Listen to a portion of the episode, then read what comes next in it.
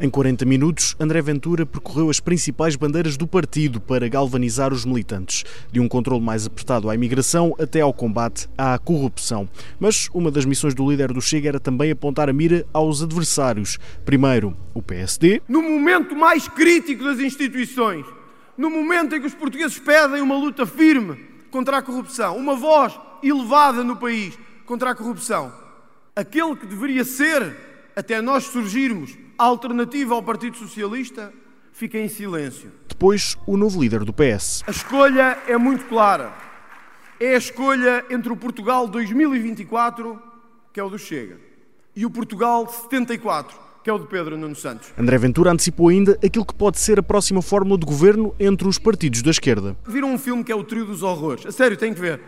E tem a ver com isto, porque eu imagino aquelas três personagens sentadas no Conselho de Ministros por exemplo, Paulo Raimundo, Ministro da Pesca. Por exemplo. Mariana Mortágua, Ministra para a Igualdade de Género. Por exemplo. Podia ser. A primeira intervenção do Presidente do Chega na Convenção Nacional teve ainda espaço para promessas, a começar pelas forças de segurança. Nenhuma maioria de direita subsistirá.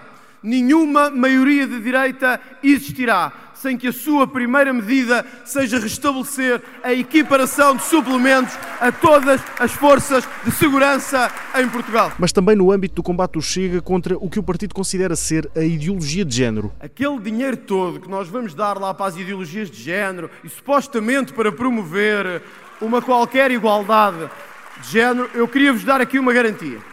Eu vou dizer ao país todo o que é que vou fazer com esse dinheiro. Todo, esse dinheiro todo.